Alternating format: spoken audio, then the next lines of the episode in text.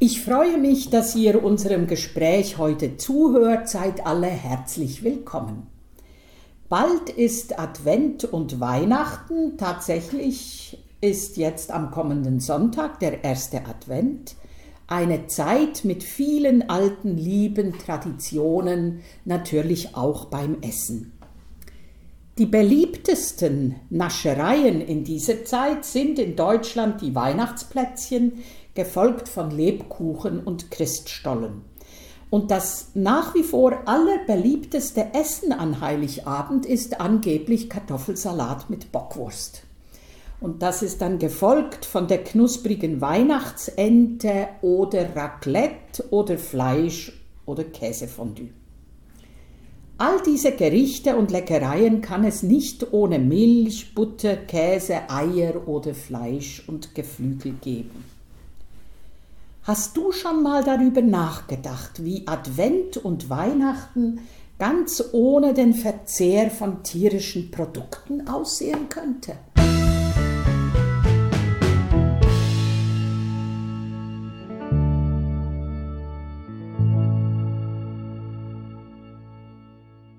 eigentlich völlig. Also man kann sich gar nicht richtig vorstellen. Butter, ich meine Butterplätzchen zu Weihnachten, das ist doch eigentlich das A und O. Die Anzahl der Menschen, die in Deutschland sich selbst als Veganer einordnen, steigt stetig. 2020 waren es laut der Allensbacher Markt- und Werbeträgeranalyse 1,13 Millionen Menschen und damit waren es 180.000 Personen mehr als noch ein Jahr davor. Allerdings für viele von uns ist die Frage, was ist denn nun ein Veganer und warum entscheidet sich jemand dazu, sich vegan zu ernähren? Ihr hört einen Podcast des evangelischen Dekanats Biedenkopf-Gladenbach zu, zu Themen der gesellschaftlichen Verantwortung ich bin Katharina Stähler und heute spreche ich mit meiner Tochter. Ich spreche mit Dorothee Stähler.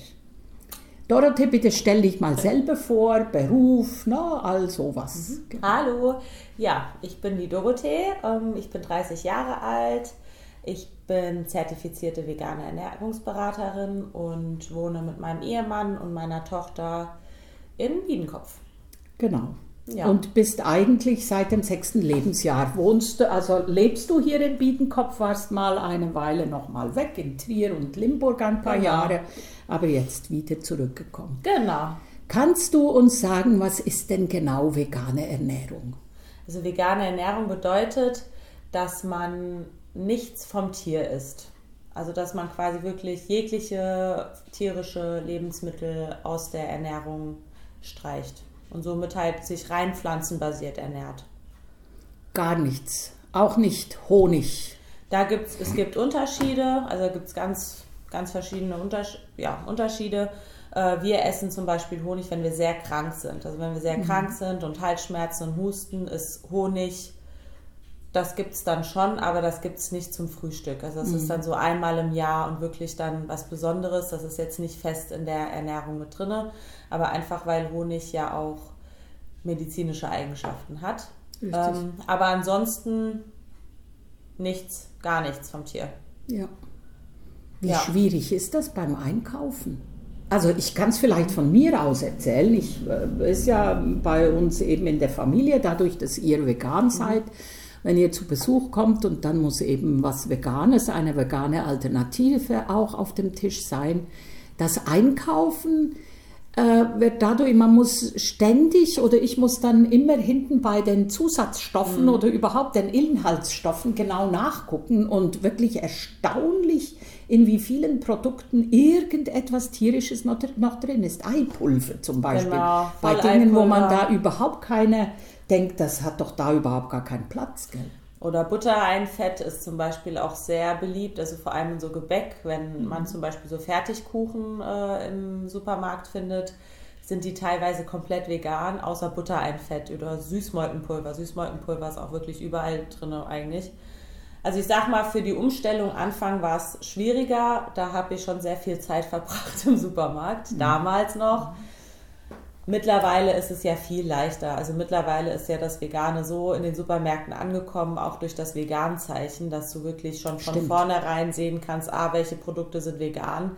Das ist ja schon auf den Etiketten, also auf Ja. den ähm, Ja, ja, vorne Preisetiketten s- sieht man ja dann schon das grüne V und mittlerweile ist es viel leichter. Aber es ist schon klar, es ist natürlich ein bisschen aufwendiger, wie wenn man einfach nur einkaufen geht. Hm. Wie lange lebst du schon vegan? Komplett vegan? Es sind jetzt seit fast neun Jahren. Okay. Also es sind jetzt fast neun Jahre. Januar 2013 habe ich angefangen. Mhm.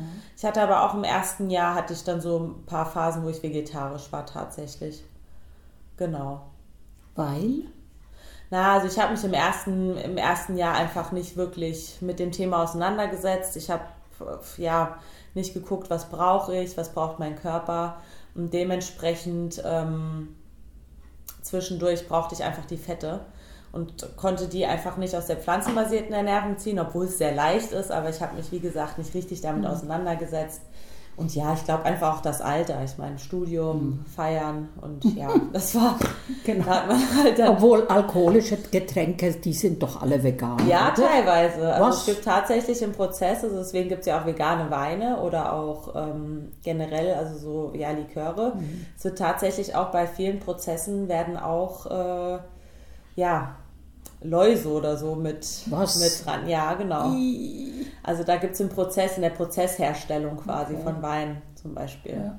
Aber Okay. ja. Ja, genau. Also das ist ja mit ein Vorwurf, den manche halt haben, wenn sie sagen, ja, Veganer, äh, da, dann fehlen dir bestimmte Mhm. Dinge, weil sie, wir sind als Menschen geschaffen, wir sind Omnivoren, Allesfresser so ungefähr. Mhm. Ne?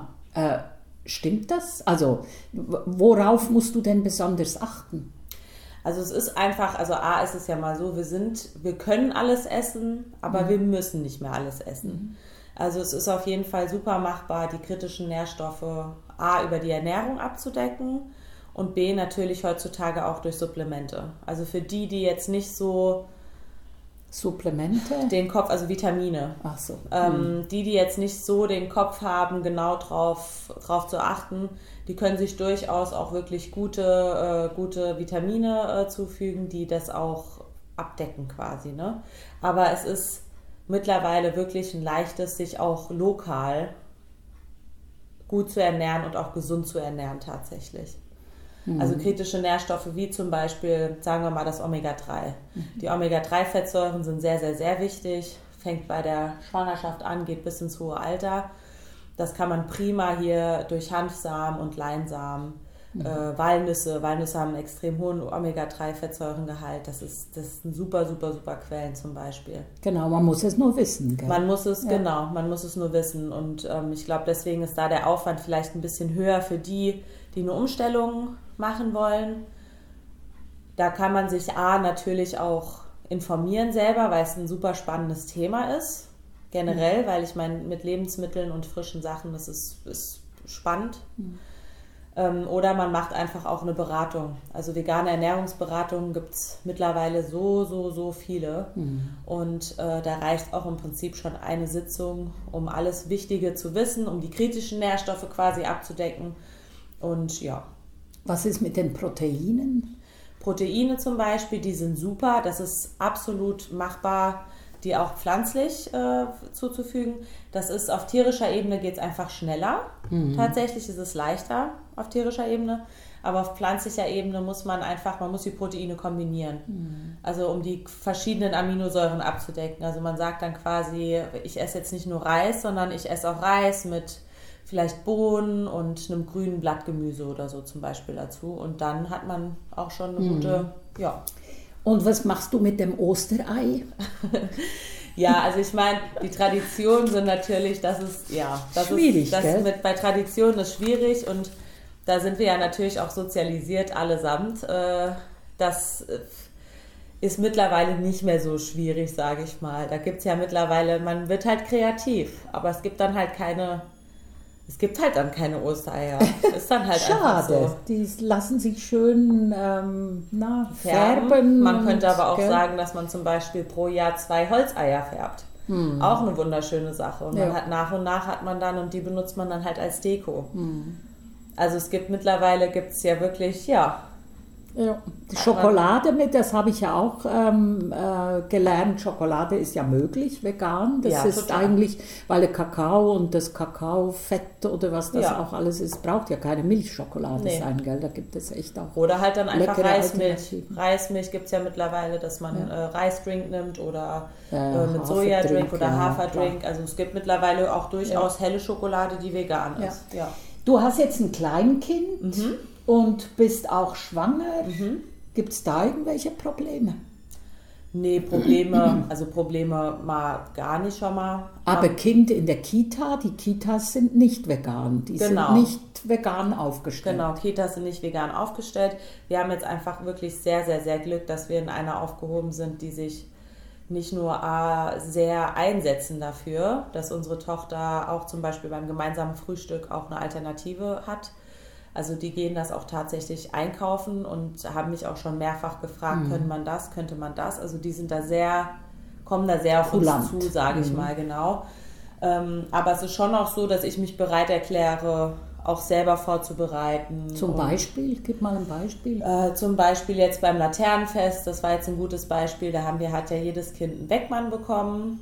Und ich habe dann aber gesagt, ich backe zu Hause einen veganen Weckmann und habe den quasi, bevor wir losgelaufen sind, habe ich den einer Erzieherin in die Hand gedrückt und die mhm. wusste dann, sobald sie uns gesehen hat, ah, okay, die Kleine kriegt jetzt den veganen Weckmann und dann hatte die auch ihren Weckmann zum mhm. Essen. Das hat, genau.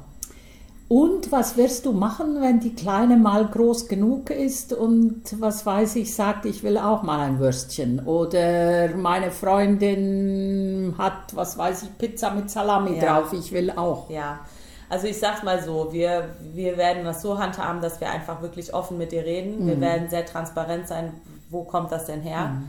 Was ist denn die Wurst? Mhm. Was war das denn vorher mhm. mal? Und ähm, was passiert denn damit, damit das ein Würstchen wird? Mhm. Und ähm, also ich sag mal so, wir sind da sehr offen und sehr transparent mit ihr. Und wenn sie ab einem gewissen Alter sagt, sie will vegetarisch leben oder auch Fleisch essen, dann natürlich, dann kann sie das machen. Das wird es zu Hause nicht geben, mhm. aber wir werden es ihr auch nie verbieten, weil es ja, es geht ja auch gar nicht. Ja. Wir können ja. da als Eltern einfach unser Bestmöglichstes tun, unsere Ideologie quasi oder unsere, unser Denken quasi ihr zu vermitteln und ihr auch, wie gesagt, transparent zu zeigen. Das Würstchen war halt mal Pepperwoods und ich weiß nicht, ob du Pepperwoods essen möchtest. also das ja, ist ja. halt, ne? So, ja. Ja, also du hörst ja auch öfter den Vorwurf, oder das ist auch ein Vorwurf, den man den Veganen macht, dass sie sich mit importierten Produkten aus dem Ausland ernähren mhm. würden. Zum Beispiel Sojabohnen, ne, Tofu, mhm. was weiß ich, all sowas. Auch da gibt es Studien, die besagen, dass weltweit schätzungsweise nur 2% aller Sojabohnen direkt verzehrt werden. Mhm. Es sind wirklich nur 2%. Paar 70 Prozent äh, werden, ist Tierfutter und der Rest ist dann für zur Energiegewinnung oder genau. so. Ne? Also nur 2% als ganze Bohnen oder weiterverarbeitet zu Tofu oder was weiß ich, Seitan oder was es ja. da noch so alles gibt. Der weitaus größte Teil eben wird vor allem für die Tiernahrung angebaut. Einer Studie der University of Oxford von 2018 zufolge ist eine vegane Ernährung die beste Einzelmaßnahme, um die Umweltbelastung auf der Erde zu reduzieren. Mhm. Der Verzicht auf Fleisch und Milchprodukte kann den CO2-Fußabdruck einer Person um bis zu 73 Prozent reduzieren. Also ist eine vegane und selbst solche, die also selbst Artikel habe ich gefunden, auch beim Spiegel oder so, ähm, die etwas kritischer den Veganen gegenüber sind. Ähm, selbst die sagen, das ist eigentlich unumstritten, dass die vegane Ernährung eigentlich unseren CO2-Abdruck äh, deutlich reduzieren würde. Ich meine, wir gehen jetzt nicht in die Diskussion ein, was das mit der Landwirtschaft macht natürlich. Das ist einfach ein strukturelles Problem auch und Landwirte müssten, würde ich sagen, auch kompensiert werden oder subventioniert werden, damit äh, solche Dinge auch möglich sind. Gell? Äh, ich hatte, mein letzter Podcast war ja zu diesen, ähm, zur äh, Aue-Landschaft mhm. da äh, bei äh, Biedenkopf, mhm. ne, wo sie auch diese Naturrinder haben. Mhm. Und der Herr Schneider erzählte, dass sie ja diese Naturrinder auch nur, ähm, also klar ist Milchkuhaufzucht und so, aber hier und da müssen sie natürlich eines der Rinder rausholen aus der Herde, weil sonst zu viele werden dort auf dem Stückchen. Mhm. Und die müssen geschlachtet werden. Was willst du mit den Rindern dann machen? Gell? Würdest, was würdest du sagen? Würde das, also wenn das so wäre, ich sage jetzt mal utopischerweise, wenn wir hier eine Landschaft hätten, wo die Rinder eben in einem möglichen, also verträglichen Ausmaß hier über unsere Wiesen und Felder laufen würden und man halt hier und da mal eins oder was weiß ich, das Wild im, im Wald oder mhm. so, Würdest du sagen, da bist du auch total dagegen, sowas, solches Fleisch zu essen? Nee, also ich würde es jetzt, ich persönlich würde es wahrscheinlich nicht mehr essen. Mhm. Also ich bin da auf ja. jeden Fall, das wäre nicht mehr. Du hättest wahrscheinlich auch Schwierigkeiten mit der Verdauung. In A das ja. und B einfach generell. Also ja. für mich wäre das nicht so. Aber ähm, das wäre schon, also ich sag mal, man muss ja nicht komplett dieses 100% vegan, wenn das darum geht es gar nicht. Mhm. Es geht einfach darum, einen, äh, einen, gewissen Umgang damit zu finden, dass wir es halt wirklich so runterschrauben, dass es halt wieder absolut lokal ja. wird. Und wenn wir jetzt von den Naturrindern hier auf äh, ja. ne, da von denen sprechen, die kalben natürlich trotzdem zweimal im Jahr und ja. oder ich weiß nicht wie oft Keine einmal im Jahr. Ja, also aber auf jeden nicht, Fall, ja. wir sind, sind ja jetzt schon seit zwei Jahren im Biedenkopf mhm. und wir sehen da häufig äh, mhm. Kälber. Und ähm, das wird man dann halt gar nicht mehr so machen. Also mhm. es geht einfach, dass man die Zucht, einfach diese Zucht aufhört. Ja. Mhm. Und wenn man diese Tiere braucht, halt für die Landwirtschaft, wie auch immer, mhm. ähm, dann klar, wenn, wenn eine Kuh alt ist. Mhm. Sie hat ihr Leben mhm. gelebt und Kühe können, Kühe können bis zu 25 mhm. werden. Die werden in der Massentierhaltung werden die maximal acht, die Mutterkühe, ja, weil ja. die einfach, also die können nicht mehr stehen zum Schluss, mhm. ja. Ähm, wenn eine Kuh 25 ist, sie hat ihr Leben gelebt und dann stirbt sie, ja, dann okay. Mhm. Wenn man dann natürlich äh, die Kuh schlachtet und auf das Dorf verteilt, mhm jeder kann sich einfrieren und gut ist. Das wäre, mhm. das wäre wenigstens nachhaltig. Aber das, was wir jetzt halt machen, ist, nicht, ist ja nicht nachhaltig. Mhm. Nee, nein, nein. Nee, das ist klar. Ist das mit auch ein Grund, weshalb du Veganerin geworden bist? Und jetzt auch deine Familie quasi vegan lebt? Also mittlerweile auf jeden Fall, weil eben, äh, wie wir ja schon gesagt haben, also umweltmäßig ist es einfach mhm. eine absolute Katastrophe. Also die, der Regenwald wird so abgeholzt ja, ja. und da, da geht es rein, damit die Kühe oder die Rinder halt äh, satt werden. Oder wenn man sich überlegt, auf ein Kilo Rindfleisch sind wir bei 20.000 Litern Wasser und trotzdem verdurstet jede Sekunde noch ein Kind, ja. Mhm. Ähm, das sind schon auch Gründe und die ethischen Gründe. Aber es war damals tatsächlich bei mir einfach gesundheitsbedingt. Also ich wollte und musste auch abnehmen und musste einfach ein gesundes, einen gesunden Umgang zu Lebensmitteln finden. Und für mich sind Lebensmittel eigentlich die, die halt wirklich, die frisch sind, die mhm. sind bunt, und ähm, ja, und da war die vegane Ernährung tatsächlich auf mhm. langfristige Sicht super. Ich habe insgesamt 25 Kilo abgenommen, mhm. mhm. halt die auch super. Mhm. Ja. Ja. Aber, da, dadurch, äh, aber danach hat sich das dann auch dieses Ethische äh, entwickelt, gell? Und dieses Umweltbewusstsein. Das kam dann auch. nach und nach, aber bei mir war am Anfang stand ganz klar mhm. auf jeden Fall das Gesundheitliche, mhm. weil auch das sind äh, so Vorteile. Mhm die sind super. Ja. Und ähm, dann das Ethische und das, ähm, ja, der Umweltaspekt, das kam dann nach und nach. Ja. Ja, also noch die Frage natürlich, ich bin ja mit der Kirche unterwegs und da gehört diese Frage dazu, was hat das für dich auch, du bist ja auch Kirchenmitglied, du weißt ja auch um die weltweite Gemeinschaft von Christen, ähm, was hat das damit zu tun für dich? Sie, ist da ein Zusammenhang? Also ich glaube an einen gütigen und an einen gnädigen Gott. Mhm. Also da glaube ich ganz fest dran. Und wenn man sich mal, und ich glaube auch an die Schöpfung, also ich glaube daran, dass Gott diese Erde erschaffen hat, nicht nur die Erde, sondern alles, was damit zugehört. Jedes einzelne Lebewesen. Und wenn man sich mal wirklich intensiv damit beschäftigt und sich überlegt, jedes Lebewesen irgendein, irgendeine Aufgabe in der kompletten, in dem kompletten Naturkreis hat, ist das schon einfach ein Wunder. Ne? Und ähm, ich kann mir einfach nicht vorstellen, dass dieser gütige und gnädige Gott diese Tiere erschaffen hat mit zentralen Nervensystemen, quasi, dass sie auch fühlen und spüren und das befürworten kann, was hier gerade mhm. passiert. In der Masse, in der was hier gerade passiert und in meiner Meinung nach auch der Boshaftigkeit, was hier gerade passiert. Ähm, und wie wir gerade mit der Schöpfung umgehen, ist für mich persönlich tatsächlich eine Tragödie. Mhm. Also wir sollten diese Schöpfung eigentlich wahren, weil wir sind ja auch mitten Teil der Schöpfung und das passiert einfach gerade nicht. Mhm. Und das ist so das, was ich dazu denke. Ja.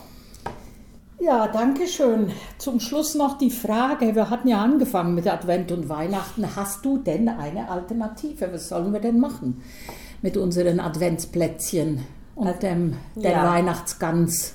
Genau, also ich sag mal so, für die, die das jetzt natürlich sich nicht vorstellen können, äh, alle Feiertage komplett vegan, einfach mal gucken, dass man vielleicht einfach mal ein paar Sachen ersetzt, dass man anstatt äh, anstelle der Kuhsahne vielleicht die, äh, die tolle Sojasahne nimmt, die genauso lecker ist, die genauso fettreich ist und gut ist.